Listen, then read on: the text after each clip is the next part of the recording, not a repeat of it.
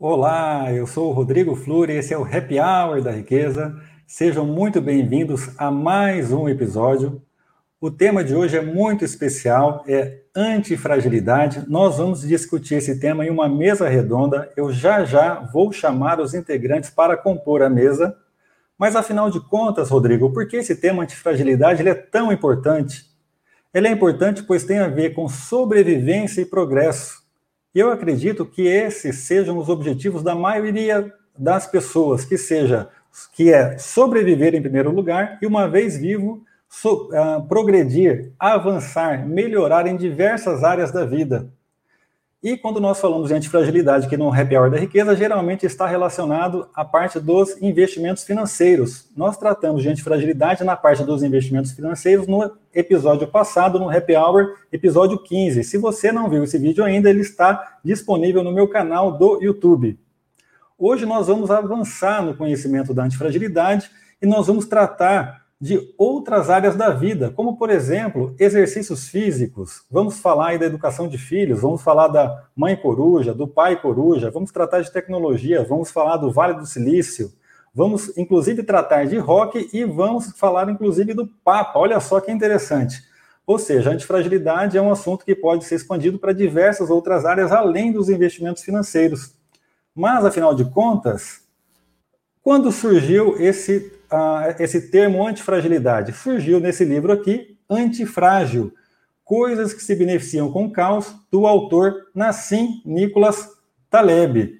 E é esse livro aqui que uh, eu estou mostrando para vocês. E vejam que interessante, olhando aqui na orelha do livro, diz o seguinte, que Antifrágil, esse livro, é um manual de instruções para se viver em um mundo repleto de cisnes negros. Mas o que são cisnes negros? Cisnes negros são eventos raros imprevisíveis e de grande magnitude, que, volta e meia, nós, aparecem na sociedade e trazem caos à sociedade. Por isso que esse livro se chama Antifrágil, Coisas que se Beneficiam com Caos. O livro é um manual de instruções que nos dá uh, atributos, orientações para que, no meio do caos, consigamos não só sobreviver, mas também usar as forças da desordem, do caos, da instabilidade para progredir em diversas áreas da vida. E vejam só, o que nós vamos tratar especificamente hoje? Hoje nós vamos tratar dessa tabela, da tabela da tríade, que está na página 45 do livro. Se você tem esse livro aqui, da capa das caixas, você já pode abrir esse livro na página 45. E se você, por acaso, tem o livro com a capa do povo, você pode abrir o livro na página 32 nós vamos tratar dessa tabela da tria de hoje. Nós escolhemos alguns itens que nós achamos interessantes e queremos compartilhar esse conhecimento com vocês, ok? Mas afinal de contas, o que é essa tríade? Nós explicamos também lá no episódio anterior, episódio 15, mas falando de uma forma bastante rápida, é o seguinte: frágil é aquilo que, quando sofre algum tipo de impacto, acaba se rompendo. E nós não queremos estar numa situação de fragilidade, porque o que é frágil acaba correndo o risco da ruína.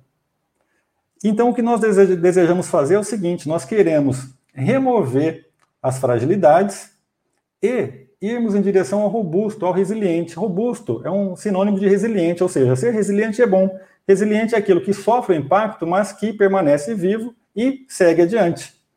Acontece que esse livro teve uma sacada muito interessante que ele nos dá orientações falando o seguinte: ser robusto é bom, mas ser antifrágil é ainda melhor porque nós queremos usar as forças do caos para avançar. E essa daqui é, é o, o, grande, o grande conhecimento que esse livro nos traz. E como, que é, e como nós podemos fazer para passar do robusto para o antifrágil? Nós usamos uma estratégia que o livro nos, nos propõe, que é a estratégia Barbel. Rodrigo, mas o que é a estratégia Barbel? A estratégia Barbel, pessoal, ela está representada nessa figura aqui que vocês estão vendo. Barbell em inglês significa barra de pesos.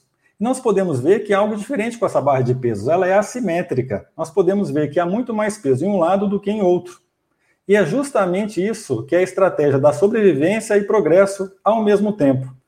Essa estratégia nos orienta que nós podemos ou devemos colocar a maior parte dos nossos recursos em ativos extremamente seguros.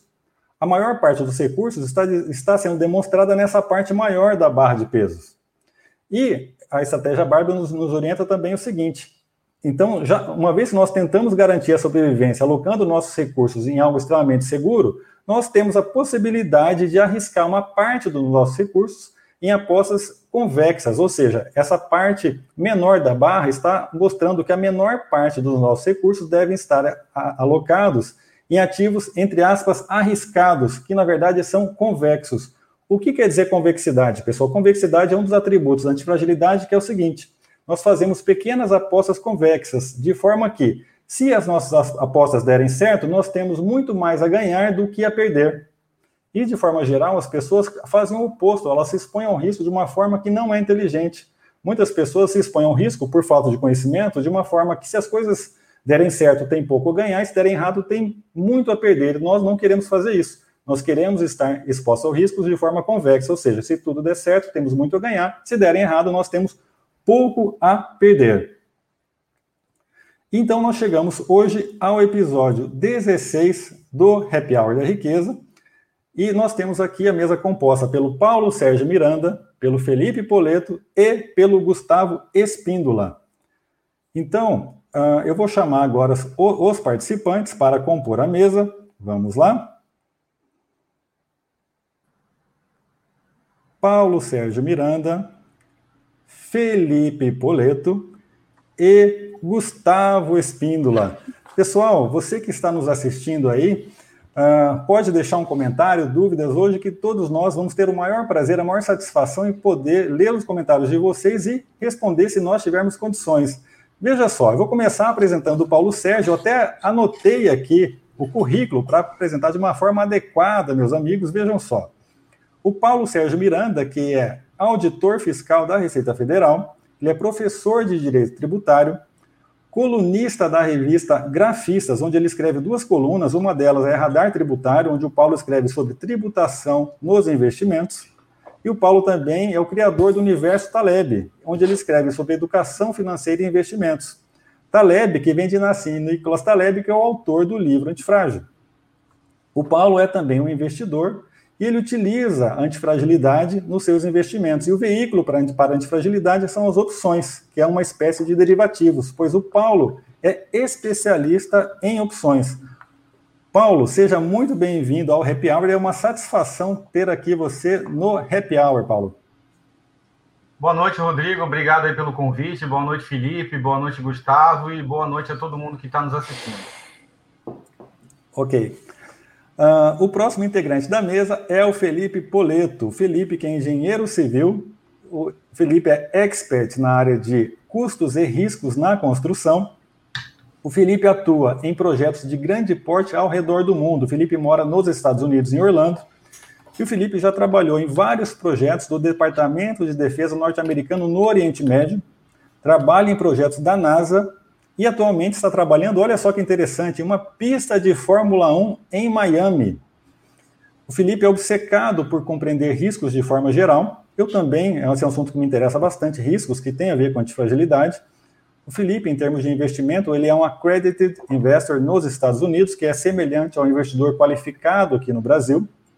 O Felipe entende muito de metais preciosos, especialmente ouro e prata, visando a sobrevivência, a parte maior da barra da Barbell. E na parte arriscada da, da estratégia Barbell, o Felipe usa as criptomoedas como um veículo de convexidade em direção à antifragilidade. Felipe, como eu disse, mora em Orlando, nos Estados Unidos. Felipe, seja muito bem-vindo, obrigado por participar da discussão hoje. E você que mora em Orlando, você vai visitar a Disney, vai visitar o Mickey de vez em quando? Como é que funciona? É, de vez em nunca eu vou, né, Rodrigo? Boa noite, Rodrigo. Boa noite, Gustavo. Paulo Sérgio, boa noite a todo mundo aí conectado aí com a gente, né? Uma honra estar aqui e aceitar esse convite para um assunto tão interessante que é o conceito da antifragilidade, né? Um livro aí, Rodrigo, que me identifiquei muito, né? Porque quando mudei para os Estados Unidos não foi fácil, mais de quase 20 anos atrás.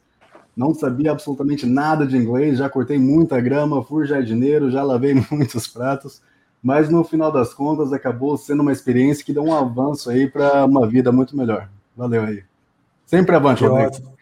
Isso aí, Felipe, muito bom, excelente. E para compor a mesa, nós temos também o meu amigo Gustavo Espíndola, Gustavo, que é gestor comercial, tem mais de 20 anos de experiência na área de gestão de pessoas e na parte de gestão de vendas, né? Ou, seja, o Gustavo ele domina duas áreas muito importantes que lidar com pessoas é uma arte e lidar com vendas é uma habilidade que eu considero essencial na vida de todo ser humano e que infelizmente nós não aprendemos na escola. Inclusive vamos tratar desse tema aqui hoje, né? Porque na verdade tudo que nós fazemos na vida é venda. Algumas pessoas vendem tempo, outras vendem produtos, serviços, enfim, cada um decide aquilo que vai vender. E uma, um traço do Gustavo que me chama muita atenção é que o Gustavo é um homem de ação. Ele vai lá e faz, planeja o necessário, mas ele parte para a ação. Né, o que chama atenção porque muitas pessoas vivem fazendo planos e essa hora de entrar em ação nunca chega. O Gustavo, ele vai lá e realmente executa as ideias que ele tem. O Gustavo, que é um investidor, Gustavo utiliza os princípios da antifragilidade nos investimentos. Um dos princípios é a descentralização. O Gustavo que investe principalmente no mercado norte-americano, e, e ele usa como um veículo para a convexidade ah, os investimentos em criptomoedas. Gustavo, seja muito bem-vindo, uma satisfação tê-lo aqui no Happy Hour. Fala, Rodrigão, obrigado pelo convite. Paulo, boa noite. Felipe, galera que está assistindo aí também, né? É, inclusive Mirandola lá que trabalha, trabalhamos juntos. Enfim, é, eu sempre comento, né, Rodrigo, e que eu nunca vi uma teoria ser tão bem aplicada a, a, na prática como a teoria da antifragilidade e da própria estratégia Barbie que a gente vai comentar aqui. Então vai ser, vai ser um prazer discutir isso aqui com vocês hoje. Vamos embora.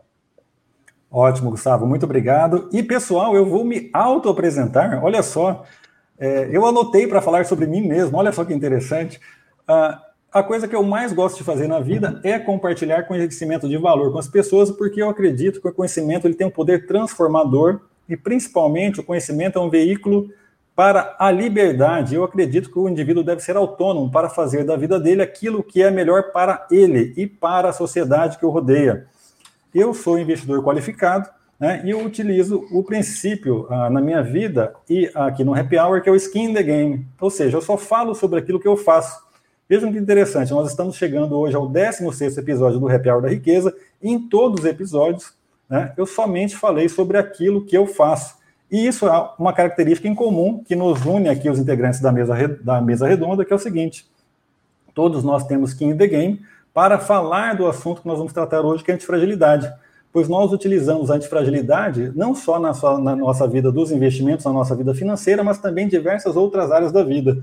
Então, esse é um assunto que nós nos sentimos muito confortáveis para dividir com vocês, é um conhecimento de valor então, espero que uh, quem está nos assistindo aproveite e participe através dos comentários, porque daqui a pouco nós vamos ler os comentários. Vamos começar então a analisar agora a tríade. Pessoal, então agora o que, que nós vamos fazer? Nós vamos uh, abrir o livro, né, na verdade que está nos slides, e comentar aquela tríade que está no prólogo do livro Antifrágil. Tem aquela tabela que eu mostrei para vocês, nós escolhemos alguns itens daquela tabela que são muito interessantes, que têm um conhecimento bastante rico, e nós vamos comentar item a item, e vocês podem comentando aí também nos comentários, tá? Então vamos começar a primeira rodada aqui de análise da, da tríade. Vamos lá, vamos começar, vamos ver aqui com o Paulo Sérgio, deixa eu compartilhar os slides. Primeira rodada, pessoal, que comecem os jogos, vamos lá. Então, Paulo, fique à vontade para fazer a sua super explanação, Paulo. Beleza, Rodrigo. É só assim como um pequeno preâmbulo, né? No, no meu caso especificamente, é, eu primeiro comecei a operar e depois que eu conheci os conhecimentos do Taleb. É, então, eu acho que o mais recomendável seria a pessoa fazer o contrário, né? Eu gostaria que quem estivesse começando agora pudesse primeiro absorver os conhecimentos do Taleb que uma parte deles a gente vai, vai passar aqui nessa mesa redonda de hoje, e você vem passando no happy hour da riqueza, para depois a pessoa operar. É, é, essa parte eu, eu considero é, bastante importante. No caso é, desse primeiro item lá da, lá da tríade, a gente tem, é, dependendo de qual livro você estiver usando, o, o, de capa das caixas, onde vai estar escrito formação, ou o de capa do povo, que é mais recente, de, de 2020, é, você vai ver o nome educação. Por isso que está escrito formação barra educação, mas basicamente são os mesmos conceitos, só mudando algumas palavras, dependendo de um desses dois livros que você estiver lendo, que você estiver usando. Então, é, a tríade, conforme o próprio Rodrigo falou, é composta sempre por essas três etapas, né, de frágil, robusto e antifrágil. Aqui, no caso, o exemplo de frágil, a gente tem mãe coruja, ou então pai coruja, ou então também uma outra expressão que é utilizada pode ser a mãe helicóptero, né, que está sempre sobrevoando os filhos, ou o pai helicóptero. É, na parte de, de robusto, a gente tem vida de rua, e o antifrágil, a gente tem uma proposta do Taleb de é, é, fazer uma estratégia Barbel entre, é, entre biblioteca familiar e brigas nas ruas. Então vamos por partes, começando pelo frágil, da esquerda para a direita. É, no caso de, de mãe coruja, é, a, a, o, o Taleb entende que a criação dos filhos fica muito teórica, né? Tudo que é passado para os filhos, seja pelo pai, pela mãe, ou pelo pai pela mãe juntos, enfim, é, é, são conhecimentos muito teóricos e a, a, a, criança acaba tendo pouca convivência com outras crianças é, ou com outras pessoas, é, também é, pessoas adultas também, e acabam é, tendo esse conhecimento mais teórico. No caso de, de robusto, tem a vida de rua, que é exatamente ao contrário, né? Aí você tem a teoria em casa e tem a, a prática das relações interpessoais na rua. É, mas ainda assim você não atingiu a antifragilidade, que seria no caso quando você consegue conciliar as duas coisas. Então, nessa estratégia Barbel, o lado mais pesado, que é o lado mais seguro, seria biblioteca familiar, você adquirir conhecimento em casa, assim, nesse sentido. É, e na parte de, de, de risco, né, aquela parte de menos peso, é, seria brigas nas ruas, não necessariamente briga física, mas é, é, no caso brigas verbais, você aprender com um embate com outra pessoa que pensa diferente de você. Então esse primeiro item a gente pode resumir dessa maneira, Rodrigo. Excelente, Paulo, muito bom. E veja só, é, com relação à mãe coruja, né, é interessante porque o Taleb ele, ele classifica a mãe coruja ao lado de outros profissionais, assim, digamos, ele até fala do militar, do acadêmico, que são pessoas que seriam fragilistas, né? são pessoas que, ao desenvolver a sua profissão, o seu papel na sociedade, isso pode acontecer em qualquer profissão, né? O, o Taleb cita esses exemplos que eu disse, né? É, a, o fragilista, que seria o caso da mãe coruja, ela, ele busca retirar a volatilidade, a instabilidade, a desordem natural da vida e proteger o seu filho, né? O, o pai, a mãe coruja o pai coruja, e isso torna o indivíduo frágil, porque a criança acaba se tornando um adulto que não sabe se defender quando vai para a vida de rua e, é, a vida é feita de embates né, a pessoa acaba, às vezes, correndo até o risco da ruína, de, às vezes, de entrar em depressão, enfim. Então, é, nós não queremos estar numa situação frágil, mas, enfim, é, essa parte das brigas das ruas, da, da, biblioteca me chama, da biblioteca familiar me chama muita atenção, mas talvez quem tem filhos pode falar aí como é que educam seus filhos com essa briga de rua. Você, você não vai falar para o seu filho e, e, brigar na rua. O Taleb com certeza não quis incentivar isso. Ele está apenas fazendo uma constatação, né? de que a briga de rua, sim, é um fato, às vezes fortalece o indivíduo porque ele aprende a se defender, não é isso? Exatamente, Rodrigo. Gustavo, Felipe? Tem um ditado, um ditado antigo, né? Quem, quem apanha em casa não apanha na rua, né? e tem uma forma, querendo ou não, é uma forma aí da, da pessoa, a criança aí ser um pouco mais forte. Hoje em dia, eu acho que o, o a mãe coruja é um tanto excessivo, né? Eu tenho uma, um bebê de de 16 meses. Eu acho bacana ela brincar durante a casa aqui, mas quando eu levo ela pro, pro jardim, acho legal ela pegar com terra, né? Ter certeza que ela não faz algo demais de drástico ali, mas eu acho que é uma forma para ela ter uma desordem no seu pequeno ambiente. é, e tem uma outra frase também, um outro ditado, o Felipe, que é o seguinte, né? Antes um final terrível do que um terror sem fim. Então, se a gente, eu, por exemplo, tenho filho hoje, qualquer sopapo que ele toma na rua, seja um sopapo de, de porrada mesmo, ou de uma, uma bolada que ele toma no futebol e toda hora a gente for lá e passar a mão na cabeça dele, né, a gente não vai criar essa, essa casca de, de, de robustez que num futuro próximo se tra, tra, é, traduz aí em antifragilidade. Né? Então deixa ele tomar umas porradas agora aqui para aprender, né? Exatamente, essa, essa é a teoria da antifragilidade, que é prosperar em meio ao caos, né? E esse embate que acontece entre as pessoas, e é muito comum, acho que no mundo infantil, né? Acaba fortalecendo o indivíduo e, e, o, e o, indivíduo utiliza essas forças para prosperar ao longo de toda a vida. Né? É muito interessante esse tema. Vamos passar agora, então, para o segundo slide. Vamos ver aqui, agora é com Felipe. Opa. Felipe.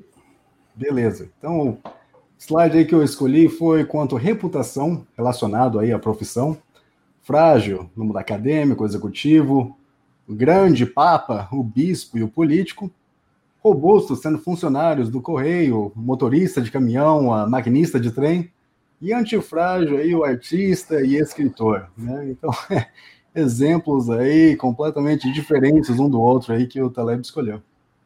Uhum. Na opinião da, da minha opinião aí, o Taleb, esse, a, as profissões, digamos assim, da, da esquerda são frágeis porque por natureza é onde a, a posição em que estão a, agir como exemplo é e a reputação é de extrema, extrema importância. A pessoa né, tem a, que ser a melhor naquele trabalho, mas, acima de tudo, tem uma reputação impecável, porque senão sua carreira pode sofrer muito. Né? Um acadêmico tem que tomar muito cuidado hoje em dia, a, a, tem que ser politicamente correto, polido, e, e, tem que tomar muito cuidado do que, que ele fala em público um executivo, né? Interessante aí o executivo, porque apesar de ser a, a, a posição mais cobiçada né, no mundo uh, corporativo, é também a mais frágil. Eu acho muito interessante isso. Né? Todo mundo está na corporate ladder querendo subir a, a, a, a escada ali corporativa e, no entanto, é a posição mais frágil, está no topo. Né? E quanto ao Papa, bispo e um político, podemos concordar aí que pegaria mal se qualquer um deles fosse visto numa casa de massagem ou num cassino aí, tenho certeza que estaria na, na capa de revista no dia seguinte, né? A coluna do meio já é o robusto, normalmente tem, tem profissões que, na, na, na sua opinião pessoal, a, a, sua reputação já não é tão importante. O que é importante é ela poder executar aquela tarefa, e esse é o essencial. Mas o interessante, já o, o, o antifrágil, o Taleb fala que o artista e o escritor, né? E isso vem daquela famosa frase, é um pouco clichê, que é falem mal, falem bem, mas falem de mim, né? Tanto é que o, o Taleb até fala, se você for muito crítico para aquela a, a, a arte, pintura ou, livro, ela na verdade ela, ela acaba chegando até cada vez mais forte no mapa e, e ganha mais publicidade e acaba sendo bem antifrágil. Né? Tanto é que uma parte do livro ele fala, por favor, bane meu livro, né? uma parte do, do antifrágil. Interessante, Felipe. E essa, nessa parte de antifragilidade, artista e escritor, né? Uhum. Então nós vemos que o, a, o artista e o escritor são a, profissões cuja reputação melhora quando há desordem. Né? Então essa é a grande sacada desse, desse slide. Como você bem falou, né? Assim, a, a, o acadêmico, o executivo, o papa e o bispo, o político devem tomar muito cuidado com a sua reputação, porque qualquer evento que tal, talvez transgrida as, re, as regras morais pode colocar fim a uma carreira que até então era de sucesso. O mesmo não acontece com a antifragilidade, né? Porque o artista e o escritor eles usariam as forças do caos, às vezes a força até de um escândalo, para progredir ainda mais na profissão. E um, um assunto que, que, eu me, que, me, que, eu me, que eu me lembrei né, ao, ao, ver a sua apresentação é o seguinte. Uh, eu gosto muito de rock tem uma história muito famosa. E no rock do Ozzy Osbourne, né, o vocalista do Black Sabbath, que, na minha opinião, é uma das melhores bandas de rock de todos os tempos, é, é, o Ozzy, é, ele, lá na década de 80, ele comeu no palco né, um morcego vivo. E veja só, essa história ela é muito emblemática para quem gosta de música e gosta de rock. Né? Se você está nesse universo, você sabe do que eu estou falando. E o Ozzy Osbourne comeu um morcego vivo em um palco, fez a carreira dele assim decolar ainda mais. Tanto é que até hoje é uma história interessante de se ouvir. E imagina só se um bispo, um acadêmico, um papa fizesse uma coisa dessa, falasse: nossa, esse cara enlouqueceu e a carreira dele sofreria um grande dano, às vezes até o risco da ruína. Veja como que diferentes profissões né, reagem de forma distinta à desordem. Então, é disso que trata a tríade.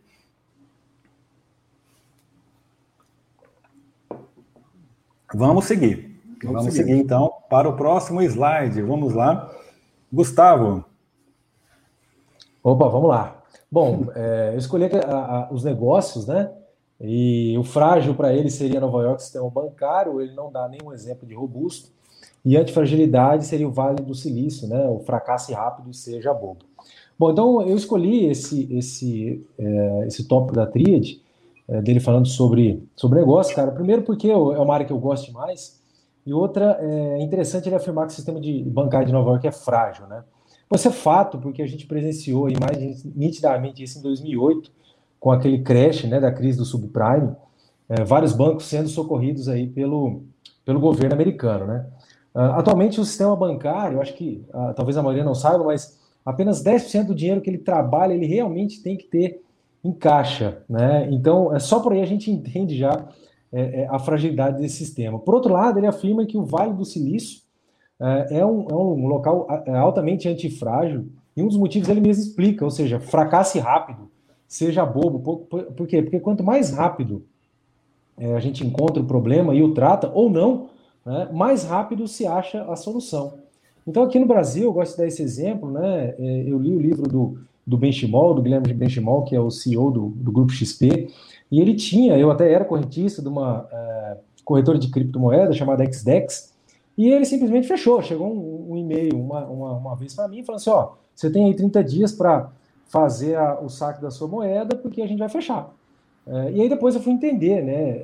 Ele não perde tempo. Ele viu que aquele produto não teria lucro naquele momento, ele não estava afim de esperar, igual hoje a gente tem outras empresas aí, né, que é, é, é geram, é, não tem lucro, mas que tem várias rodadas de investimento, mas ele naquele momento achou que não. Né? Falou, isso para mim agora não é interessante. Ele foi chamado de doido, de bobo e tal, mas enfim, ele tomou uma, uma atitude. E outro exemplo que eu tenho é, para dar é sobre empreendedorismo. Né? Eu, eu tenho é a área que eu vivo, é, eu tenho vários casos né, que eu analiso empresas é, e rapidamente eu consigo elencar se a empresa é frágil, frágil ou não. Então eu estou no ramo extremamente frágil, que é o ramo imobiliário. O que mais acontece é um corretor abrir imobiliária. Então a maioria é extremamente frágil, porque ela abre nem sequer sabe que tem que pagar imposto, por exemplo.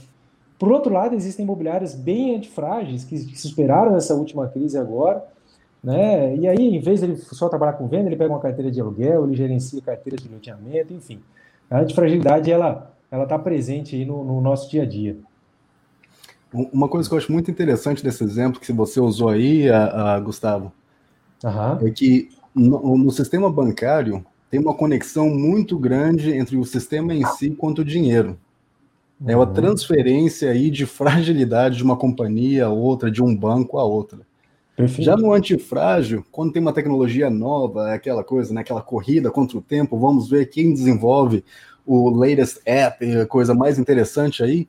Quando aquela companhia fracassa, tem aquela ideia que se torna uma outra companhia mais nova ali, mais forte. Então é, é uma transferência ali de antifragilidade. É. É, é, o completamente o oposto um do outro. Muito interessante, realmente. Cara, esse... é, é eu enxergo, cara, a concorrência como uma antifragilidade natural. Né? A própria concorrência fortalece o, o, sistema. Aquele cara que não está preparado, ele é, é automaticamente expurgado, acaba entrando uma outra empresa e toma aquele lugar, depois entra uma outra, enfim. A, a, eu que gosto muito do capitalismo, né? A concorrência para mim é, é o símbolo maior aí de antifragilidade. Né? Uhum. Interessante, porque o, Vale do Silício, né? Ele, é, ele fica na Califórnia, nos Estados Unidos e é, acredito que um dos motivos aí para o sucesso dos Estados Unidos como país, como Estado, é justamente essa cultura que existe é, nesse país norte-americano de que fracassar é normal.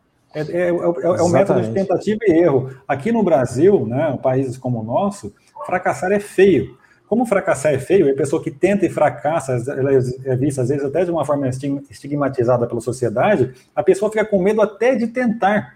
Né? E o medo de tentar acaba inibindo que surjam ideias, inovações que, num ambiente mais livre, onde é natural a tentativa e erro, essas ideias poderiam florescer. Né? Aí uma prova disso é só analisar nosso, o nosso país, né, que é muito raro acontecer algum tipo de inovação aqui, e um dos motivos, não é o único, mas um dos motivos é uma questão cultural, quando alguém tenta e fracassa, essa pessoa é criticada, às vezes até pelos amigos, familiares, porque fala, poxa, fulano de tal fracassou, né? Quando na verdade quem tenta e fracassa deveria receber palmas e ter uma estátua, né? Porque é, a pessoa teve a coragem de tentar. E a coragem, como o Taleb diz, é uma característica que não pode ser fingida. Ou coragem, ou você tem, ou você não tem. Né? O, o, e uma coisa o, que próprio, acho... o próprio fracasso é uma antifragilidade natural também. Né? É, é, não, não, não é discutido isso. Eu não sei, é, aí no, no, nos Estados Unidos, o Felipe pode falar melhor, mas o, o, fracasso aqui ele não é discutido, ele não, ele é evitado, como você disse aí. E se você vai procurar na, na, literatura, você encontra talvez um livro falando sobre fracasso, que é aquele Como Eu Perdi um Milhão de Dólares, sendo que o fracasso é o melhor professor que existe. Né? E se você persiste, ele acaba se tornando de novo uma capa de antifragilidade aí completa. Uhum. Isso é verdade. O, o Taleb usa até esse exemplo aí, o aprendizado através do sofrimento, né? Exatamente. a melhor escola. E interessante porque o livro, o Antifrágil, é um livro de 2012, né? Mas o livro que assim, é considerado uma obra-prima influente até hoje. E como o livro foi escrito em 2012, o Taleb deu essa, essa, essa ideia do Vale do Silício, né? Que é o silício que é um material usado aí para fazer os, os, microchips, né? Os, os materiais é, tecnológicos. Mas se o livro fosse escrito hoje, né? Se eu fosse escrever, se eu fosse autor do Antifrágil, né? Se eu tivesse essa genialidade, se eu tivesse essa, essa capacidade, no lugar do Vale do Silício eu colocaria o Crypto Valley né? O que acontece? Ah, nós sabemos que ah, está acontecendo uma grande mudança aí no mundo, né, na parte da tecnologia, que é a tecnologia blockchain, né, que é a tecnologia que possibilitou o surgimento dos criptoativos, né, que surgiu em 2009, no, especificamente no dia 3 de janeiro de 2009, né, com o surgimento do Bitcoin. E é uma tecnologia que está revolucionando o mundo e existe esse Crypto Valley, olha só, não é nos Estados Unidos, mas sim na Suíça. É, então a Suíça tem um vale, ou seja, uma região né, que é muito assim amistosa aos negócios, amistosa à tentativa e erro. Então, muitas empresas de tecnologia que estão explorando a tecnologia blockchain estão se instalando na Suíça. E o Taleb diz no livro Antifrágil né, que a Suíça é o país mais antifrágil do mundo. Quanto mais caótico o mundo, mais sucesso a Suíça tem. É, um dos motivos é a descentralização do sistema de educação, o sistema financeiro, sim, que capta recursos de todo mundo, é mais interessante, se eu fosse o autor do livro, eu colocaria hoje aí o Crypto Valley e não o Vale do Silício. Rodrigo, eu acho que isso faz sentido até mesmo houve uma transformação desde 2015, 2016 para cá, em que teve uma queda muito grande de companhias que en entrariam no, no, no, na Bolsa de Valores americana, na Nasdaq especificamente. O que acontece? Eles viram que tem um benefício muito grande em crescer uma companhia, certo? E ser adquirida pelos gigantes como a Google ou Facebook. É, é muito interessante isso. E o que acontece isso? é, eu vou falar um pouco do, do, dos pensamentos dos tempos modernos, mas isso acaba gerando com o tempo uma certa aí, fragilidade no sistema, porque acaba diminuindo aí a competição que o Gustavo até mencionou, que é tão importante. Então é interessante ver os ciclos, né? Então o sistema bancário, agora o, o, o a, a Big Tech, e quem sabe aí as cripto, a blockchain sendo a nova tecnologia aí tomando conta no próximo ciclo. Excelente. Vamos passar. O que você está tomando aí, Felipe? Eu estou tomando um whisky, cara. oh, tá bonito esse copo, hein? Deu para ver aqui. Ah, o é. Paulo tá no vinho. Eu estou tomando aqui meu drink também. Isso aí. Vamos passar agora para o próximo slide, para o próximo item da tríade, e agora é a minha vez. Olha só, pessoal, eu escolhi o corpo humano, e que é um tema que me interessa muito, essa parte de atividade física. E na parte do frágil, aqui nós temos várias palavras difíceis. Vejam só: molificação, atrofia, envelhecimento, sarcopenia. Já vou traduzir essas palavras. Robusto, nós temos mitridização e a recuperação. E na parte do antifrágil, temos hormese e hipertrofia. E na verdade, essas palavras elas significam quase todas a mesma coisa. Na parte de frágil, por exemplo, molificação vem de amolecer. Olha que interessante, mas tem a ver com o sentido figurado de tirar o vigor, tirar o ânimo. A atrofia é a falta de desenvolvimento do corpo, né? geralmente causada pela, pela falta de exercício físico, por exemplo. Envelhecimento, né? Todos nós somos mortais, nós não somos deuses gregos, né? Que não conhecem a mortalidade, então nós caminhamos né, aí para o envelhecimento, isso é, é natural. E temos também a sarcopenia, que é a diminuição da massa magra. Né? Então, a pessoa que ela fica, que ela não desenvolve o corpo, não pratica atividades físicas, por exemplo, ela talvez se, se coloque numa situação de fragilidade porque ela acelera esse processo que já é natural do ser humano. Né? Na parte do robustos, nós temos a mitridização e a recuperação. A mitridização está lá na página 57 do antifrágil, né? naquela capa das caixas, é, o Taleb faz uma analogia, analogia com a mitologia grega, ele usa bastante esse recurso, que é muito interessante no livro. O Simitríades era um rei lá na Ásia Menor que tomava pequenas doses de veneno para que, caso ele fosse envenenado por algum rei adversário, ele já estaria, protegido, pois ele já teria desenvolvido anticorpos contra esse veneno. Né? Então, a mitridização é apenas uma palavra que o Taleb criou, que tem relação com a vacinação, né? o mesmo princípio da, da vacinação. Então, vacinação nos deixaria robusto. A recuperação é a própria recuperação, renovação celular, né, que o corpo é, faz quando nós fazemos algum tipo de movimento, eh, caminhada, algum, alguma coisa nesse sentido, algum, algum tipo de exercício natural, né, como caminhar, que é natural do homem. Já a antifragilidade é um passo além, nós temos aqui hormese e hipertrofia. Hormese é algum agente estressor para o corpo, como, por exemplo, o exercício físico mais pesado é a hormese, porque a gente estressa o corpo, porque ele estressa, ele se fortalece. Né? O jejum também é considerado um agente estressor saudável, né? às vezes o jejum pode ser saudável para o nosso organismo. E um caso bem interessante também do hormese é, é, o choque térmico. Nós vemos de vez em quando lá na Sibéria, na Rússia, né, as pessoas se jogando no inverno no lago congelado. Aquele choque, choque térmico né, é um estresse, e por causa desse estresse o corpo se fortalece, representando a antifragilidade na parte do corpo humano. Mas ah, algo ah, também que é interessante é a hipertrofia, que é a musculação, por exemplo, né? Quando nós fazemos musculação, nós agredimos, entre aspas, o corpo, e por causa dessa agressão, o corpo se torna ainda mais forte. Então, esse assunto de, uh, de corpo humano e atividade física me interessa muito e achei que é um exemplo muito claro para mostrar a antifragilidade. No caso da musculação, por causa da agressão, o corpo se torna ainda mais forte. Não sei se vocês aí praticam esporte, se vocês estão sedentários, frágeis, robustos, fazem caminhada, se fazem um exercício mais pesado em direção de fragilidade. Até quem está participando pode dizer se faz exercício, qual faz e em qual situação está. Vocês fazem? Eu sei que o Gustavo corre muito, eu já vi fotos dele correndo lá, todo metido, camiseta justa, sabe? Se tem um cara, se tem um cara que estressa o corpo, se tem um cara que estressa o corpo, sou eu, hein, velho? eu, eu, infelizmente, passei por muitos anos. É. com, eu, eu era um sarcopenista profissional. Eu não sei como que eu usaria sarcopenia ali, mas é, foi um. É, mas felizmente estou achando meu caminho, meu norte aí e malhando três vezes por semana, né? fazendo uma Parabéns, hipertrofia. Parabéns. Pode te você precisava malhar umas tava... sete vezes por semana, viu? Para melhorar lá, tem, tem que ser umas sete vezes. Exatamente. Vai demorar. No meu, no meu caso, Rodrigo, aí, pessoal, eu, eu tava, tava fazendo academia, até quando veio a pandemia, as academias ficaram fechadas, aí agora já tem um tempo que reabriu. Então aí voltei a, a poder treinar. A academia de xadrez não conta, viu, Paulo? Essa também é boa. Mas é interessante, né, pessoal, que veja só, essa questão do sedentarismo, por exemplo, né? É, é, é óbvio que no, nos deixa numa situação de, de, fragilidade, acelera o processo de degradação corpórea, ainda mais, né? E mesmo sabendo disso, né, nós aí, às vezes não tomamos uma atitude, né? É muito interessante. Eu, por exemplo, né?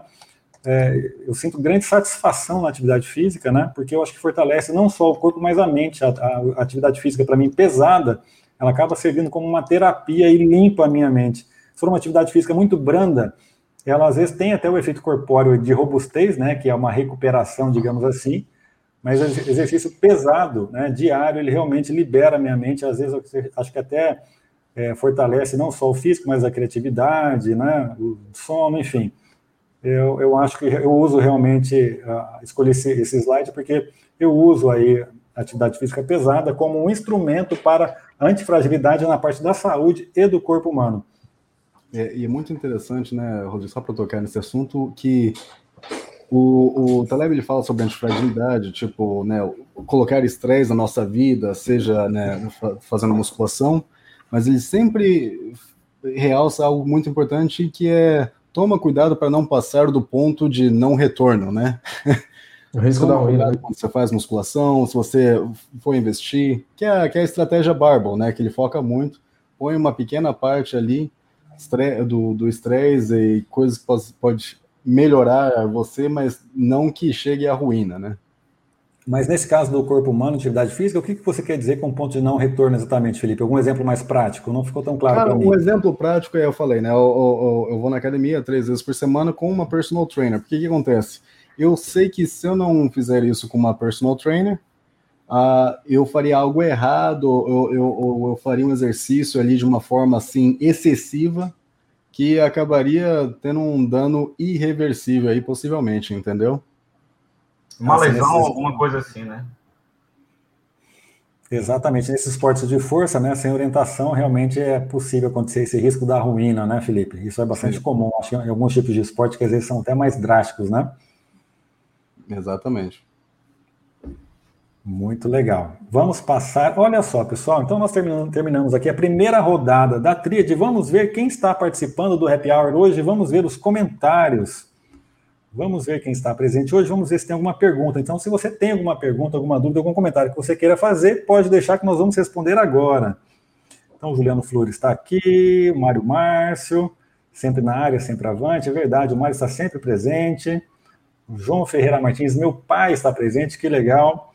Marcelo Cabizuca, Marcelo Cabizuca que entende demais de investimentos, ele fez uma live muito interessante hoje sobre as estratégias dos grandes investidores.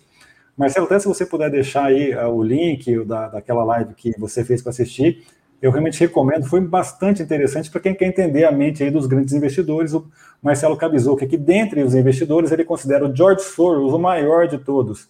Né? Ele, até nessa live o Marcelo Cabizuca disse que Uh, o George Soros, né, tem o George Soros pessoa normal e investidor, e que ele admira o investidor, né? Isso é bem, bem interessante. O Eduardo Flura aqui, está tá dando boa noite, Juliano, André Mendes da Silva, boa noite, pessoal, fala André. Uh, Felipe Mirandola, fala Felipe. Vamos ver quem mais. A Naira Yamamoto, olá Mayra, como você está? Vamos ver quem mais está presente. A Maria Mamoto falou que ela faz combate como atividade física, se é isso que eu entendi, mas deve ser isso mesmo. Que bom, então você faz uma atividade física realmente para regenerar e ir em caminho antifragilidade.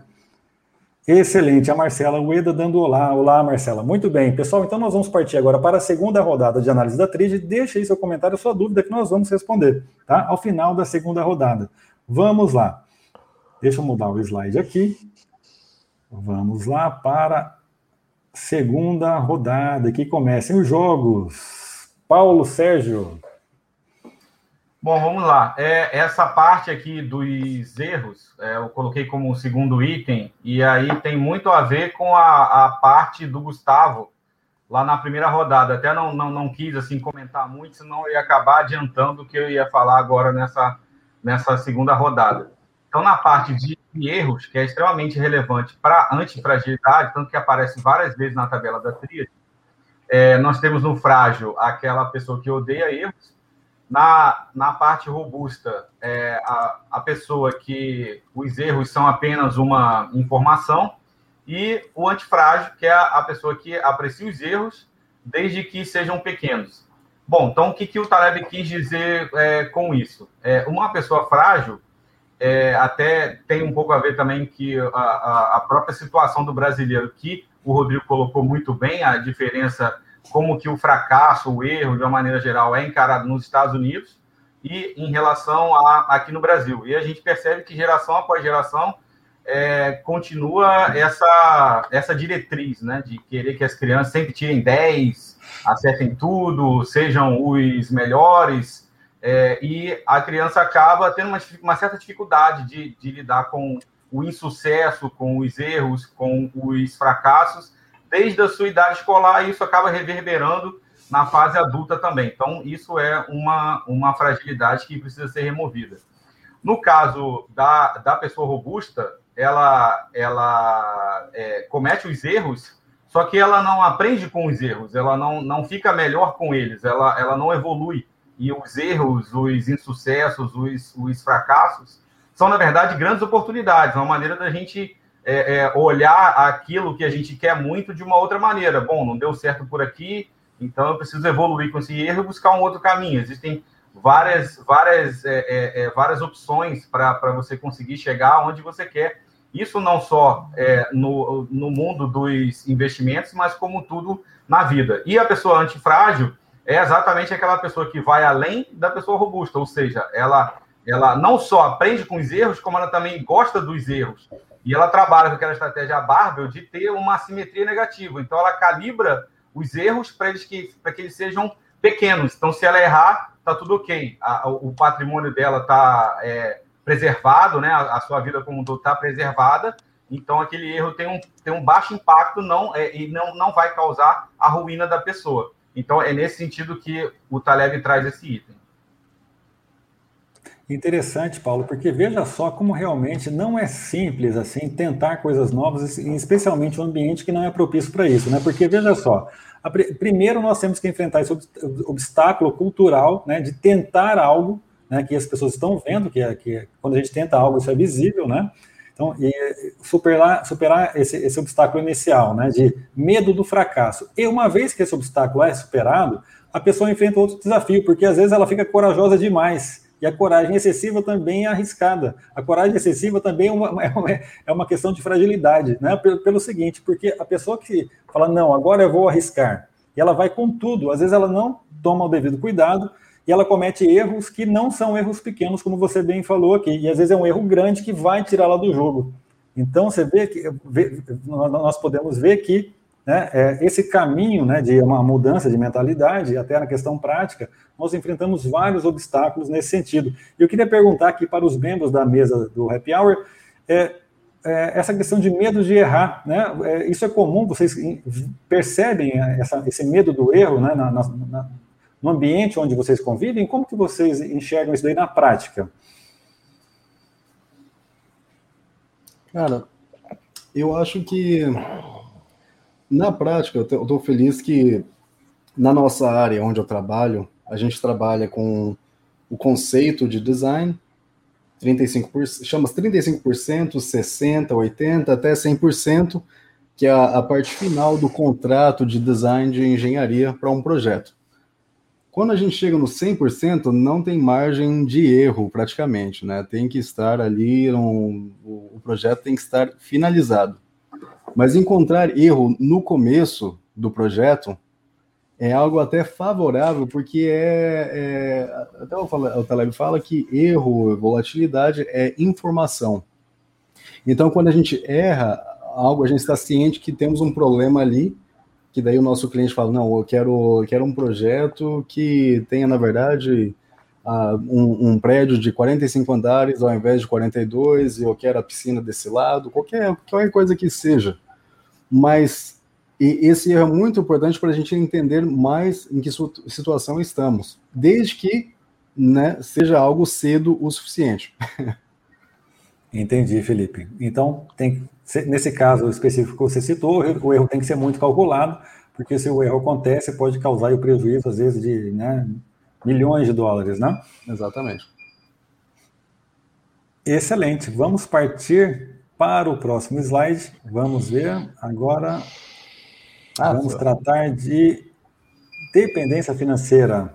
Dependência financeira, né, Rodrigo? Vamos falar sobre isso, né? Temos aí na dependência financeira do lado esquerdo frágil, emprego corporativo, classe assediada, robusta, sendo dentista, dermatologista, o trabalhador especializado, trabalhador com salário mínimo, né? E antifrágil, que é o motorista de táxis, o artesão, a prostituta. E o, o na tradução seria o, o, fuck you money, né? Seria é difícil ter uma, não, não tem muito assim a tradução, porque acredito que isso aí seria o foda-se seu dinheiro, né, Rodrigo? que você que tem o asterisco ali. É, é, na verdade, é, no, no, livro está dessa forma, tá um F com asterisco. Então eu copiei exatamente como está na tradução em português. Tudo bem, uhum. vamos lá, né?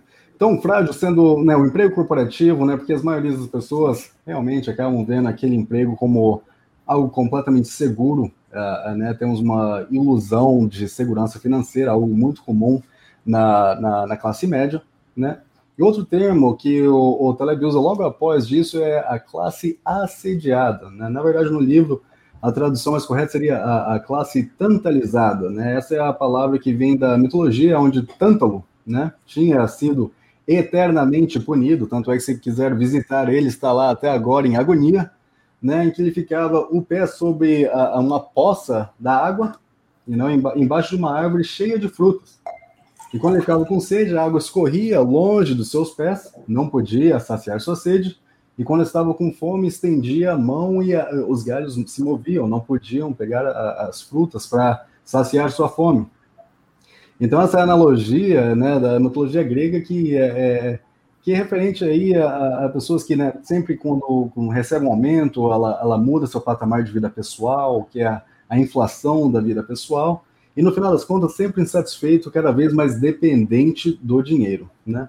Já o, rebu, o robusto, uh, dentista e dermatologista, são duas especialidades na área a, a, da medicina aí que é interessante, porque são, tem a renda assim, descentralizada, ou seja, é, são diferentes clientes, pacientes que estão pagando aí diretamente para os especialistas de forma geral, né? Então, descentralização faz ajuda aí para atingir robustez.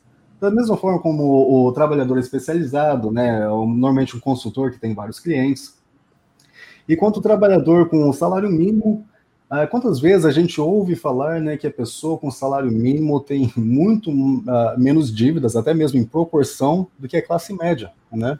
Então, a, a, a pessoa que ganha um salário mínimo acaba sendo menos dependente né, financeiramente. Eu não estou falando que é melhor estar numa classe uh, com salário mínimo versus classe média, é diferente, né? No outro extremo aqui, temos o motorista de táxi prostituta, por exemplo, né? São pessoas que vão começar o dia e não vamos saber o que vai acontecer e vai se ajustando na medida que vai receber informação de quantos clientes, né, para ser atendidos de ambas direção e a, a, o artesão, né, que a, realmente o artesão é muito interessante porque ele fala que é antifrágil, né? Porque no artesão em geral realmente são pessoas que fazem muito pouco dinheiro, né, que uh, o seu trabalho não é tão apreciado, mas que eles gastam o seu tempo, lembrando que a coisa mais valiosa que temos nesse mundo é o tempo, né, é o tempo.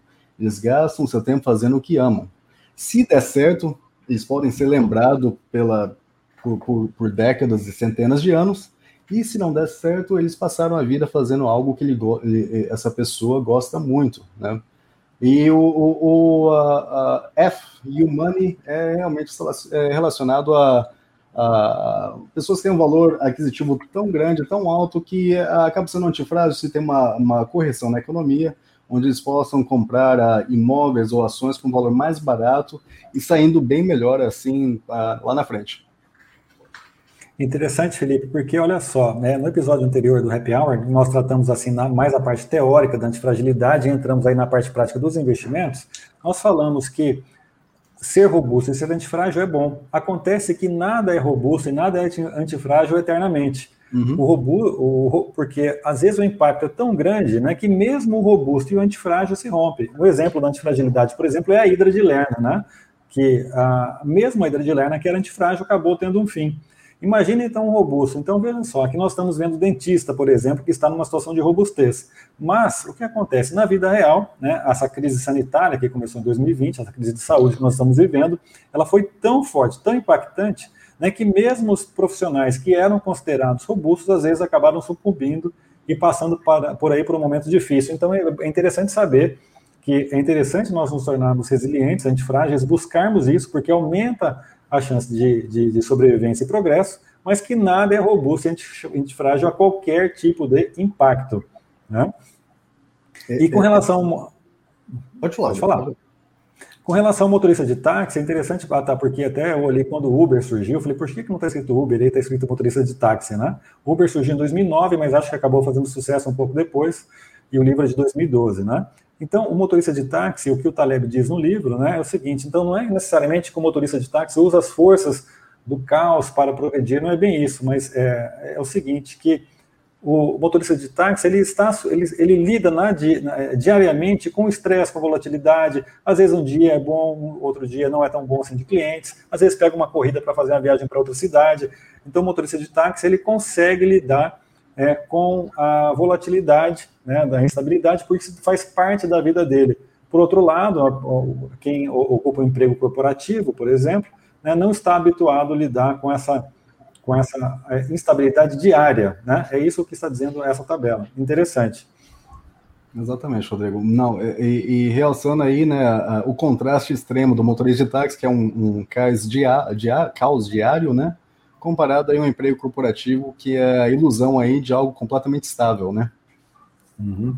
Exatamente, a ilusão de que é algo estável, né? Porque nós sabemos que o emprego ele, é, ele tem estabilidade daquele dia, daquela semana, mas nós não sabemos, num impacto um pouco maior pode ser que desapareça, né?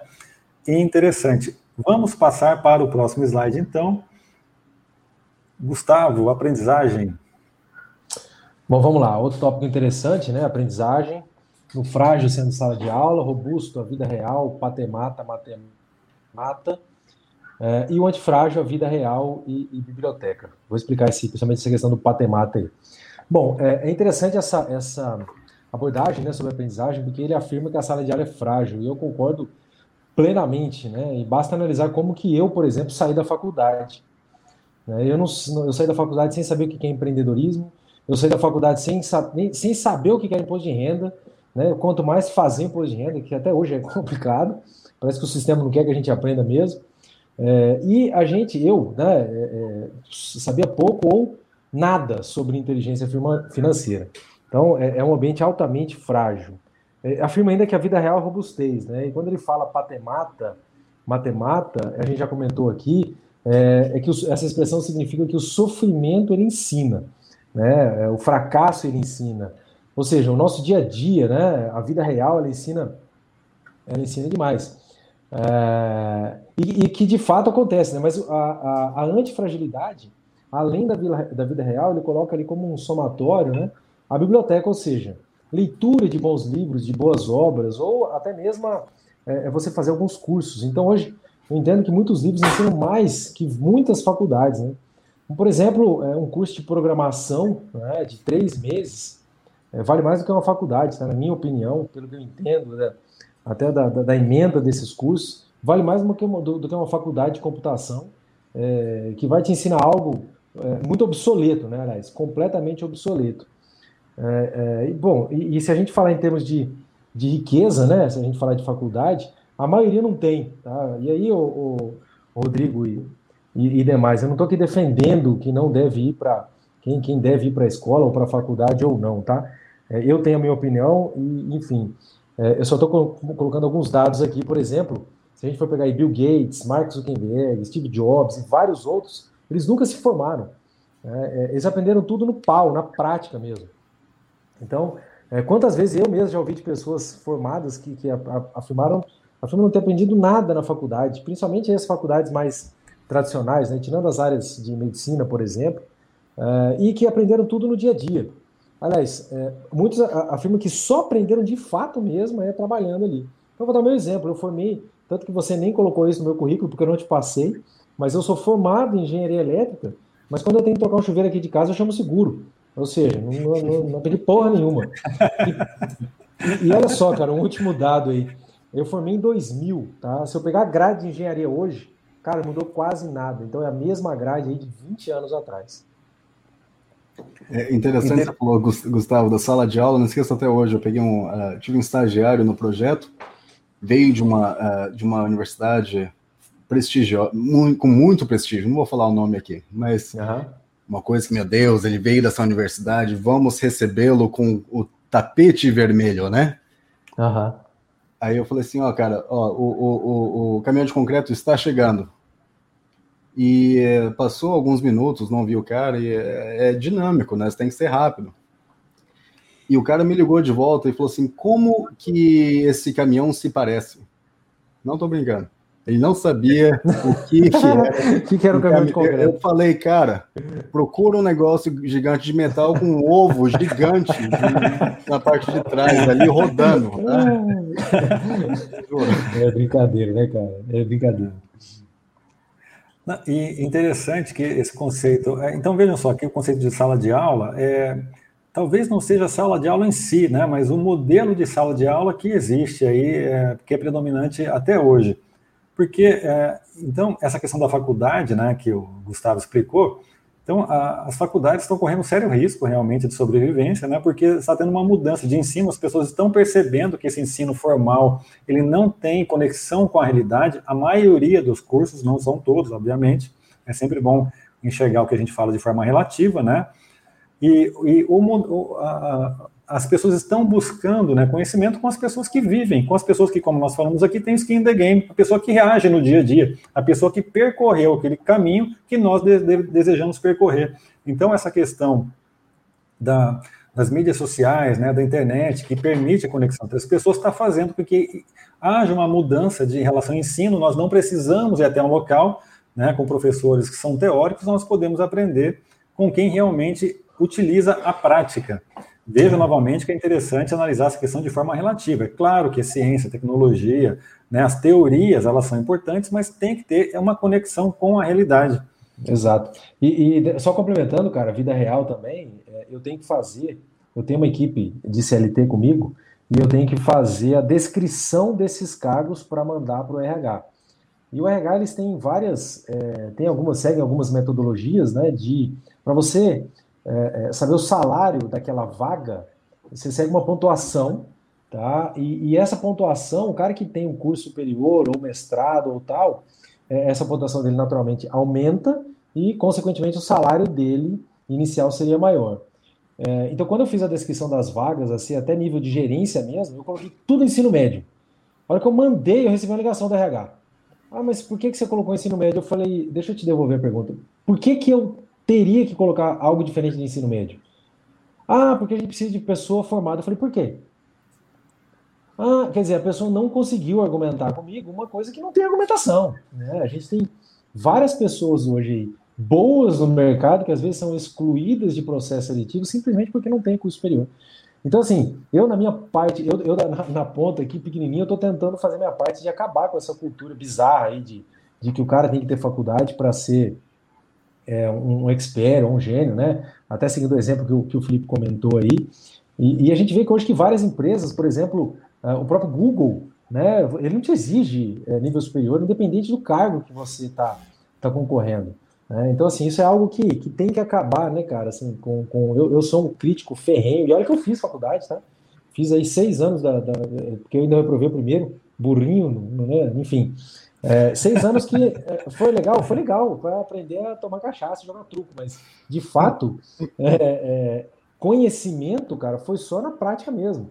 E eu, eu fui que nem o Felipe, assim, eu, eu formei, entrei na área técnica e, cara, entrei perdido. Falei, irmão, o que, que eu tô fazendo aqui? Onde é que eu, de que caminhão que eu caí? É foda. Interessante, interessante. Então, é essa interessante exemplo que você deu de, é, de eliminar uma exigência que não fazia sentido, né? E a pessoa não conseguiu contra-argumentar. Muito interessante esse exemplo, Gustavo. Uhum. E, e, Felipe, eu fiquei curioso, qual foi o destino desse, desse estagiário? É, você tem noção de, do paradeiro dele atualmente? Cara, não, não sei do paradeiro, né? Não, não, não falei, não, não quis insultar a, o cara, não, não foi essa a intenção, porque realmente, infelizmente, é assim, né? Não, não tá. É uma falta com a realidade, né? Graças a Deus temos estágios aí que pode dar um processo acelerado, mas eu lembro muito, foi muito interessante que quando o, o meu primeiro estágio na área de construção, eu lembro pensando, pô, esses três meses valeu mais que meus últimos três, quatro anos estudando na, na faculdade. Eu, assim, foi uma. Para mim, que eu não estou na área assim de, de, de, de engenharia na, na, parte estrutural, mais na parte prática de construção, uh, foi um impacto muito grande ver essa, essa diferença. É, em, em, relação ao estagiário, por exemplo, não é uma questão pessoal, claro, mas é uma questão, ele é um produto do sistema, né? Inclusive, no, no episódio que nós tivemos aqui no, no Happy Hour, chamado Red Race, né, Corrida dos Ratos, parte 2, né, vocês estavam presentes, vocês se lembram que nós analisamos a legislação brasileira atinente à educação no nosso país. E vimos que não há conexão, inclusive na parte formal, inclusive na legislação, dizendo que o objetivo da educação é formar sujeitos, né, voltados para a prosperidade, a prosperidade é, no nível é, pessoal e até para ajudar a prosperidade do país. Não existe essa relação, inclusive no nível formal, né? O objetivo da, da educação no Brasil é preparar os, os, indivíduos para o mercado de trabalho. Isso está escrito na letra da lei. Nós mostramos isso no Happy Hour, então é interessante, né? A legislação nem tenta nos enganar. Olha, olha só como que é a situação. Né? Antes se tivesse escrito algo e não tivesse sendo cumprido, mas nem essa pretensão a legislação possui. Que interessante. Paulo. Não, então, o que eu, que eu queria colocar era o seguinte: aqui, quando o Taleb é, fala de antifrágil, vida real e biblioteca, é, ele procura sempre aliar teoria e prática. Isso aparece em, em, em vários momentos da tríade, né? Quando ele trabalha a, a, a coluna de antifragilidade. Se a gente é, olhar atentamente essa coluna, ler somente essa coluna, a gente vai identificar vários itens essa questão de aliar teoria e prática, não necessariamente faculdade, conforme vocês falaram, realmente a, a, faculdade ela, ela, ela não prepara corretamente, mas cada vez mais as pessoas identificaram que tem cursos né, é, é, que a pessoa pode fazer, inclusive pela própria internet ou pelo próprio YouTube de maneira gratuita, você pagando um curso online para você aprender determinada é, habilidade específica, né, adquirir uma determinada habilidade específica. Então, quando ele coloca é, biblioteca, é essa questão de, de teoria, buscar a teoria também, né? E a vida real de você aprender com a, a prática. Então, quando você consegue conciliar as duas coisas, é, é, você consegue atingir a antifragilidade. Interessante, Paulo, é porque a, a, a, diferença da sala de aula, né, que você está falando da biblioteca, é que na sala de aula é, alguém decide para nós o que nós iremos aprender, né? E na biblioteca, então, por isso que é interessante as pessoas terem uma casa repleta de livros. Isso é uma coisa que eu observo, sabe, quando vou visitar a casa da pessoa. Então, se eu for te visitar, né, é, saiba que eu vou observar isso, eu vou olhar se você tem livros em casa, né, porque os livros, eles realmente mostram que tem vida, né, na, naquela casa, né, é uma vida intelectual ativa. E interessante que a biblioteca, ela serve como um veículo de antifragilidade pelo seguinte, porque a curiosidade é antifrágil. Quanto, nós mais, quanto mais nós estudamos, mais curiosidade nós temos. Olha que interessante. Né? E, então, essa questão, a biblioteca aí tem esse símbolo da curiosidade e, o, e, a busca pelo conhecimento de uma forma mais orgânica, e, cada um vai estudando aquilo que mais lhe interessa. Né? Então, tem até um ditado aí que eu acho que é veneziano, que o Taleb fala no livro, né? que quanto mais nós descemos, no, nós, quanto, quanto mais nós mergulhamos no mar, né, mais profundo o oceano se torna. Né? Ou seja, quanto mais nós mergulhamos aí no conhecimento, mas nós né, percebemos que nada sabemos e que temos que continuar estudando ainda mais. Então, a curiosidade, né, que está representada aqui na palavra biblioteca, é um símbolo da antifragilidade. Quanto mais desordem mental existe, né, mais nós crescemos no nível intelectual e cognitivo. E ah, com relação a patemata matemata, né, que o Gustavo explicou na parte do robusto, né, que é um, o Gustavo explicou que é, tem a ver com a, é um trocadilho, uma, uma criação da, da dos gregos, né, que quer dizer que existe o, o aprendizado através do sofrimento. Né, o sofrimento ele gera aprendizado. E eu estava pesquisando essa questão da patemata matemática e algo, e algo me chamou muita atenção, que é o seguinte, o, o, o, pior sofrimento que tem é aquele sofrimento que nós temos e saímos dele sem ter aprendido nada. Todos nós, né, nós estamos aqui na Terra, nós estamos sujeitos a sofrimento, isso acontece de vez em quando algo na nossa vida, nós sofremos, mas assim, o ideal é que nós conseguimos, conseguimos passar né, por essa parte do sofrimento, e do outro lado a gente fala, nossa, foi difícil, mas eu tive um ganho, eu aprendi algo. Né? Então, assim, e, e não, o, que, o que não é legal é passar por algum tipo de dificuldade e falar, nossa, foi em vão. Né? Então, sempre que é possível, buscar aprender com, com as dificuldades que nós enfrentamos. Né? Isso daí é uma, é uma é um conhecimento aí que chegou da Grécia até nós aqui em 2021. Olha que interessante. Pessoal, vamos, ah, vamos, vamos agora para o próximo. Rodrigo, eu tenho uma, uma opinião quanto a, a, sua aí, eu vou, vou, discordar contigo quanto a, biblioteca. Sim, eu acho que o principal que o, o Taleb visa é a sobrevivência. Tanto é que o Taleb fala: eu prefiro ser ignorante, estúpido e antifrágil do que um intelectual e completamente frágil, né?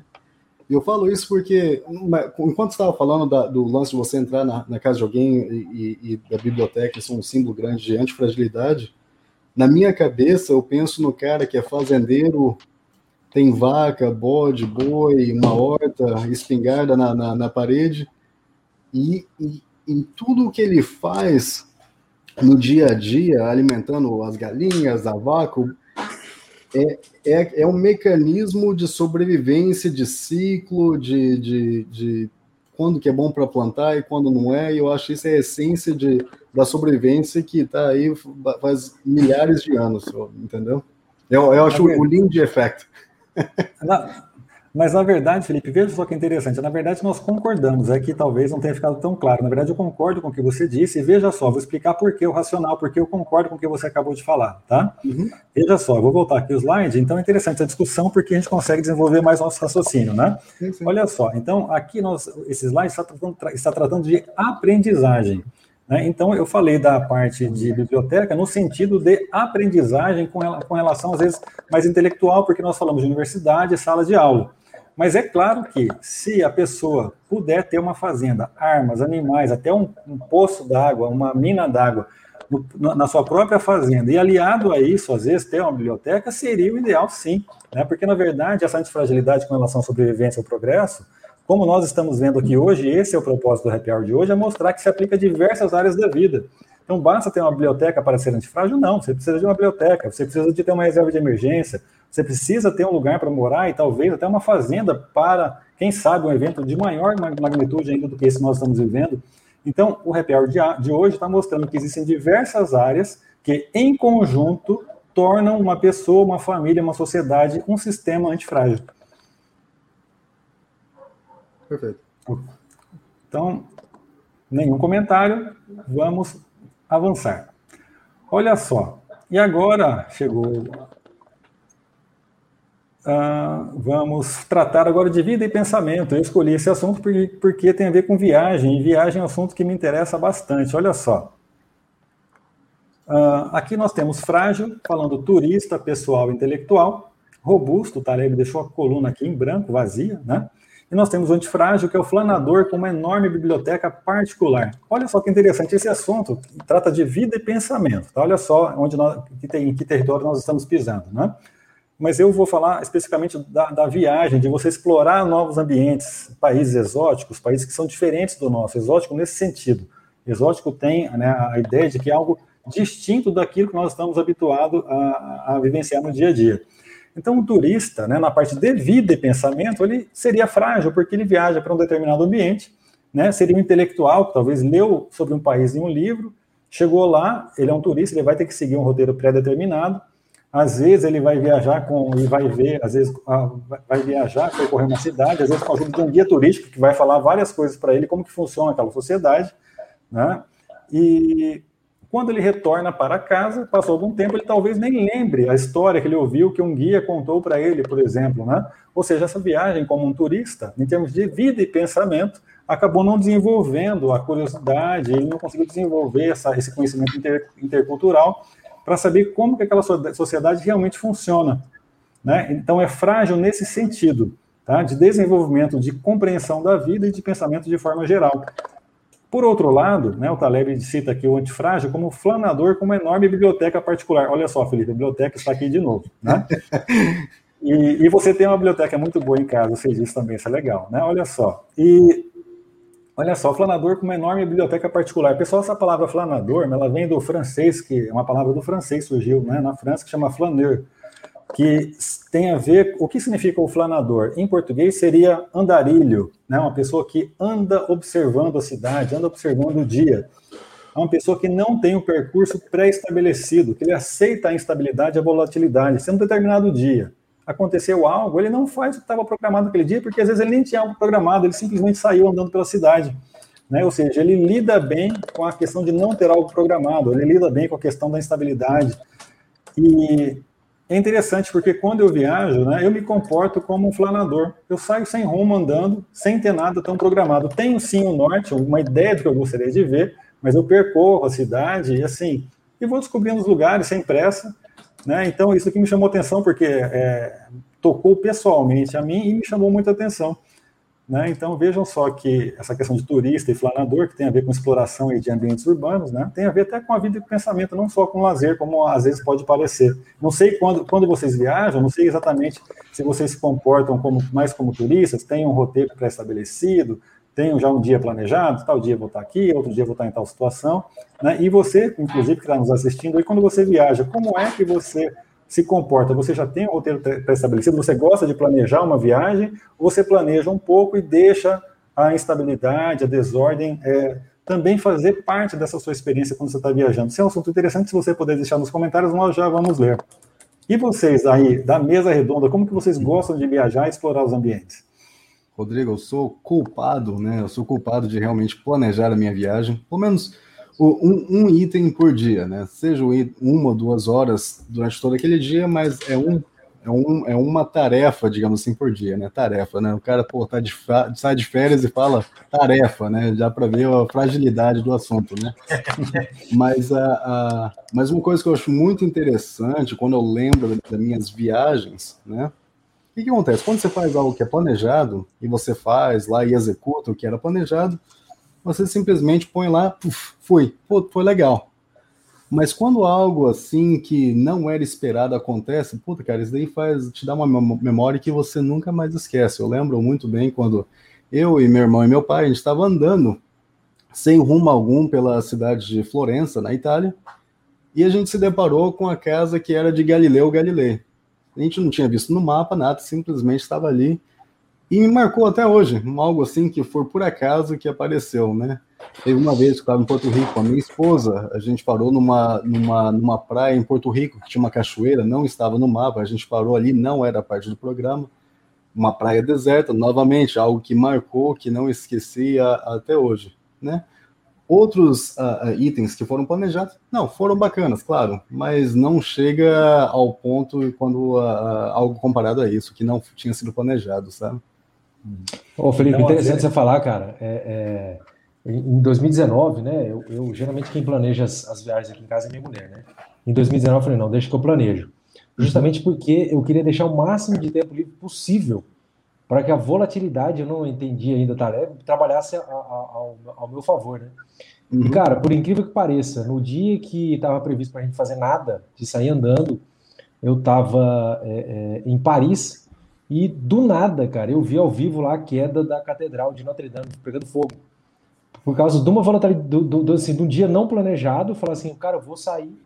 Saí, de repente vi aquele burburinho e tal, tinha passado na frente da catedral. Eu falei, ah, não, depois a gente entra, esse depois não aconteceu até hoje, né? Porque o trem pegou fogo e caiu.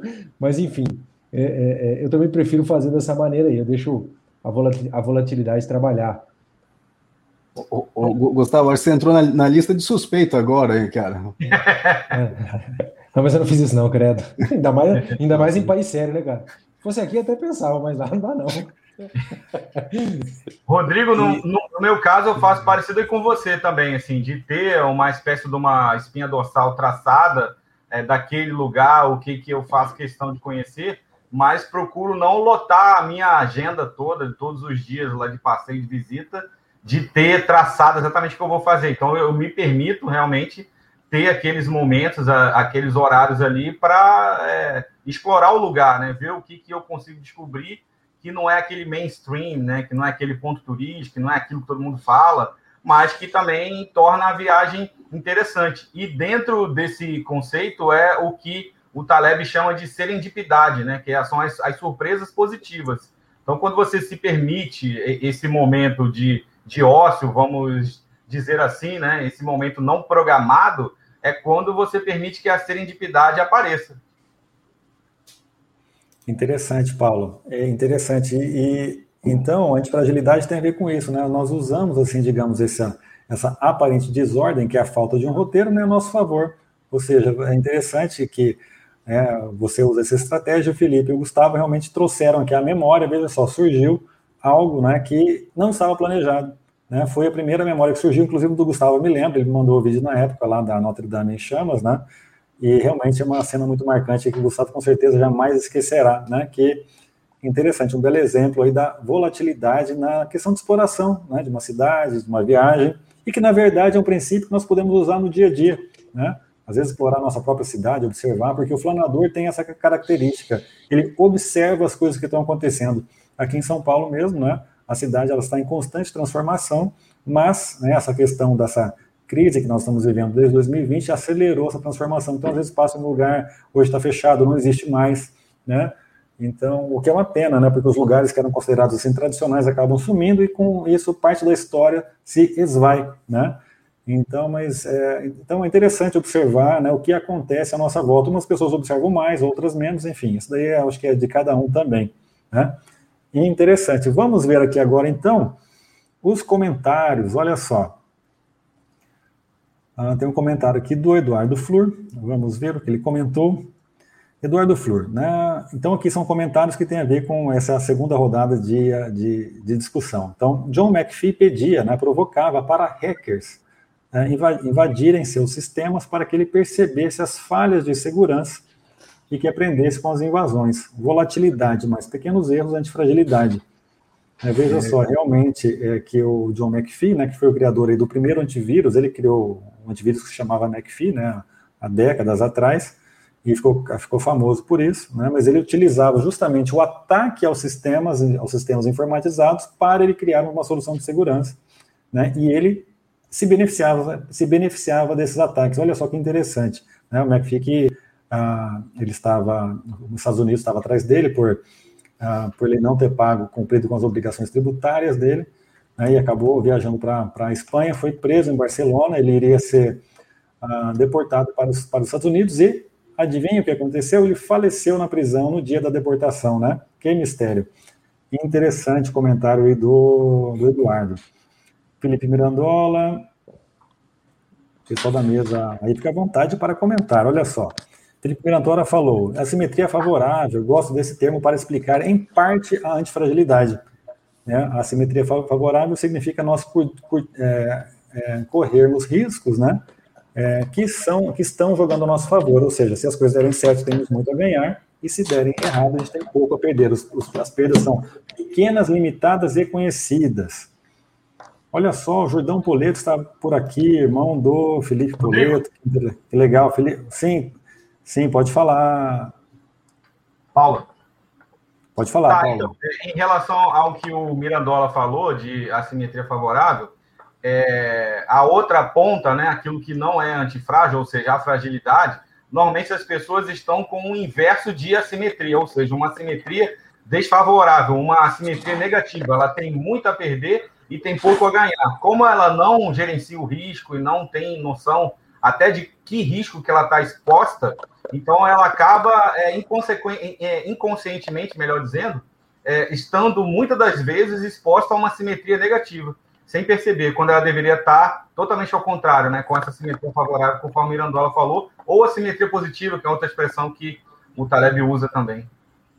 Exatamente, e esse desconhecimento, né, Paulo, o preço é muito caro, porque a pessoa corre risco da ruína e às vezes só percebe isso quando chegou à ruína. Né? Por isso que é importante né, estudar, né, se especializar. E na parte específica de, de do, da parte dos investimentos financeiros, nós falamos sobre isso no episódio 15, né, que está no, tá, tá no YouTube, nós tratamos aí das fragilidades na parte financeira. Muito legal, Paulo. Excelente. Vamos ver então aqui a Naira também está presente.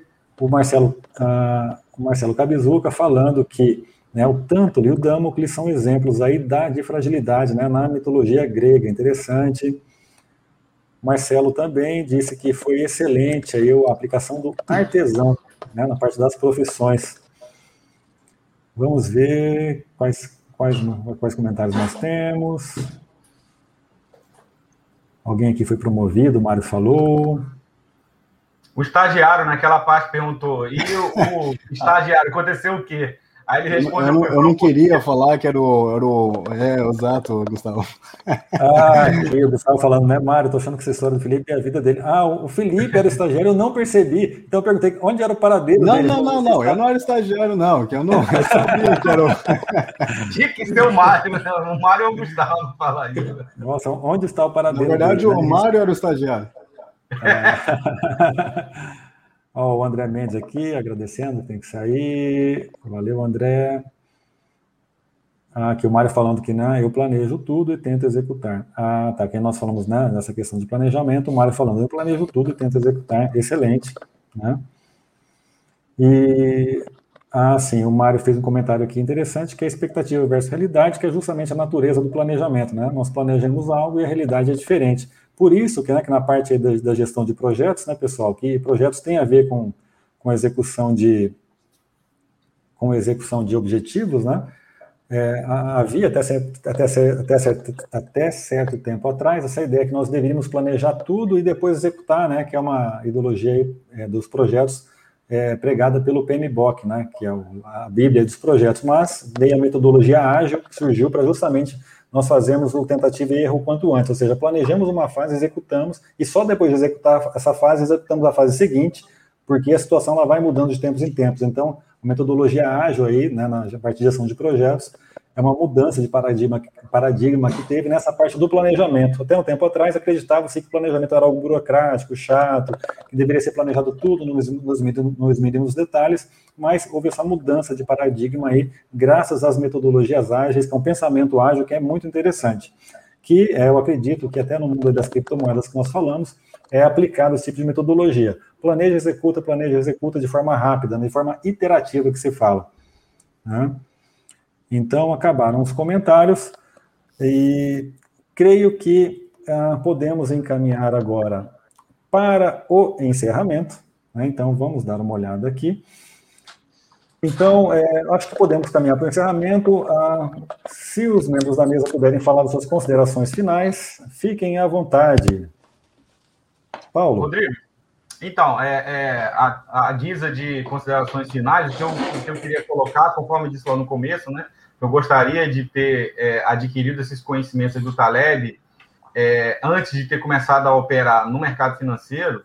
É, hoje, já tendo é, feito ao contrário, né, e recomendo que a pessoa primeiro leia é, para depois operar, eu vejo que depois de ler e adquirir os conhecimentos do Taleb, né, nesses quatro principais livros dele, né, o Iludidos pelo, pelo Acaso, A Lógica do Cisne Negro, o Antifrágil, que é o livro que a gente está trabalhando aqui, e o Arriscando a Própria Pele, que é o mais recente aí dos quatro, é, a pessoa ela vai perceber naturalmente que é, não só o seu comportamento nos investimentos vai mudar, como o seu comportamento na vida pessoal, na vida como um todo, nas interrelações pessoais que ela tem, vai começar a mudar também, porque ela vai ver que determinadas discussões, determinadas pequenas coisas que acontecem no dia a dia, elas têm uma simetria negativa. Então não vale a pena você gastar muito tempo e energia com isso simplesmente foca naquilo que é mais importante para você. É, é, então, isso é, nos torna antifrágeis também, não só no mercado financeiro, como na vida como um todo, e você é, melhora nesses vários aspectos. Então, isso eu gostaria de é, ressaltar agora no final aí para todo mundo. Excelente, Paulo. E nós estamos vendo aqui realmente hoje, né, isso que você acabou de falar, a antifragilidade sendo é, abordada sobre, sobre vários aspectos em diversas áreas da vida. Muito interessante, Paulo. Felipe. Não, Rodrigo, só queria agradecer novamente pelo convite. Muito obrigado. Obrigado, Gustavo, Paulo Sérgio, e por todo mundo aqui, né, nessa grande terça-feira à noite, ainda começo da semana, né? Eu acredito que meu objetivo aqui foi realizado, foi tomar um, um drink em boa companhia, né? Acabou aqui, mas um brinde mesmo assim para todos vocês. Né?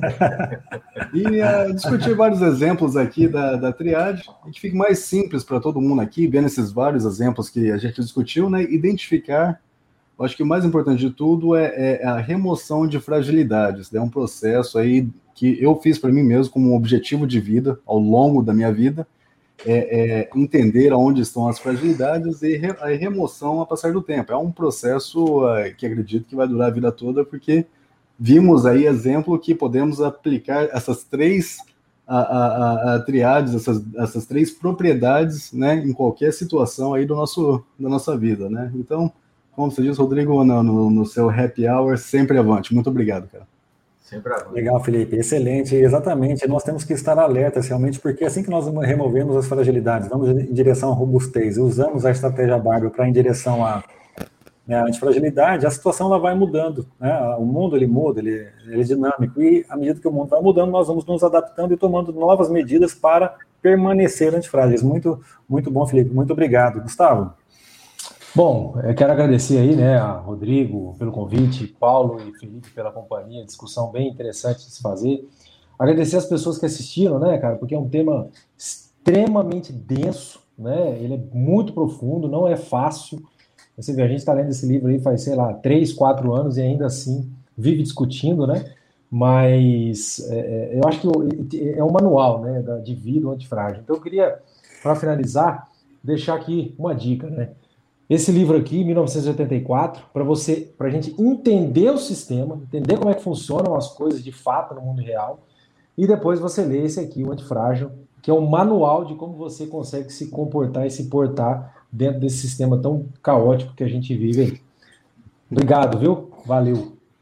Legal, Gustavo. 1984, que é um livro do universo distópico, né? Que é um ambiente de vigilância e controle, né? E que, é um, embora seja um livro de ficção científica, é, parece que há muitas similaridades dele com a vida real. Né? Um livro que, em 1984, foi muito impactante quando eu li, me marcou bastante. Né? É um livro que vale até pela própria ficção, ele, é, ele é muito valioso, mas a pessoa realmente tem que estar, tem que estar disposta a ler, porque é um livro realmente que mexe com a gente, né? mexe com as nossas emoções. Mas livros assim que são livros bons, né? Muito, muito bom, Gustavo. Muito obrigado. E a minha consideração final, eu vou ter um slide, eu vou mostrar aqui. Então, pessoal, qual é a ideia? Né? Um lema do Happy Hour aqui é sempre avante. Né? E hoje eu vou falar que a ideia é sempre avante em direção à fragilidade. Então, nós identificamos uma área, que foi a dinâmica que nós fizemos hoje, escolhemos uma área, identificamos as fragilidades, né? Uma vez que nós identificamos as fragilidades, o que é que nós fazemos? Nós removemos as fragilidades. Né? Nós vamos fazendo essa construção ao longo do tempo. Nos tornamos robustos e resilientes, ou seja, mais forte a resistir a impactos, mas existe um passo além dele que é que nos permite acelerar demais, não só a prosperidade financeira, mas também a prosperidade em outras áreas da vida. Esse é um tema, como o Gustavo falou, bastante complexo e que merece outros episódios, talvez até um episódio tratando especificamente da estratégia Barbel, que é a ferramenta em direção à antifragilidade. Né? Então, pessoal, espero que vocês tenham gostado. Muito obrigado pela participação do Paulo, Felipe e Gustavo, e muito obrigado a todos vocês que nos assistiram. Né? Espero que realmente o conhecimento tenha sido útil para vocês. Então, é, eu gostaria de pedir que, se você gostou de participar do episódio, se você aprendeu algo novo, deixe um comentário lá no meu Instagram, que é o Rodrigo Flur, no post do episódio de hoje, que já está lá, né, que, é o, que é o convite lá para o episódio de hoje, que é a Antifragilidade Mesa Redonda. E se, se vocês quiserem entrar em contato conosco, também está aqui no nosso Instagram, Rodrigo Flur, Prof. PS Miranda, que é o professor Paulo Sérgio Miranda, Gustavo S. Espíndola e o Poleto.felipe, que é o Felipe Poleto, certo?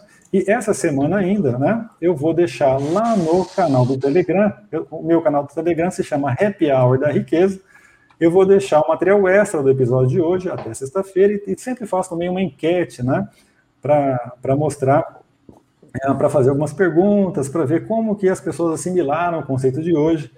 Então, a todos que participaram, meu muito obrigado. Deixe o um comentário lá no Instagram.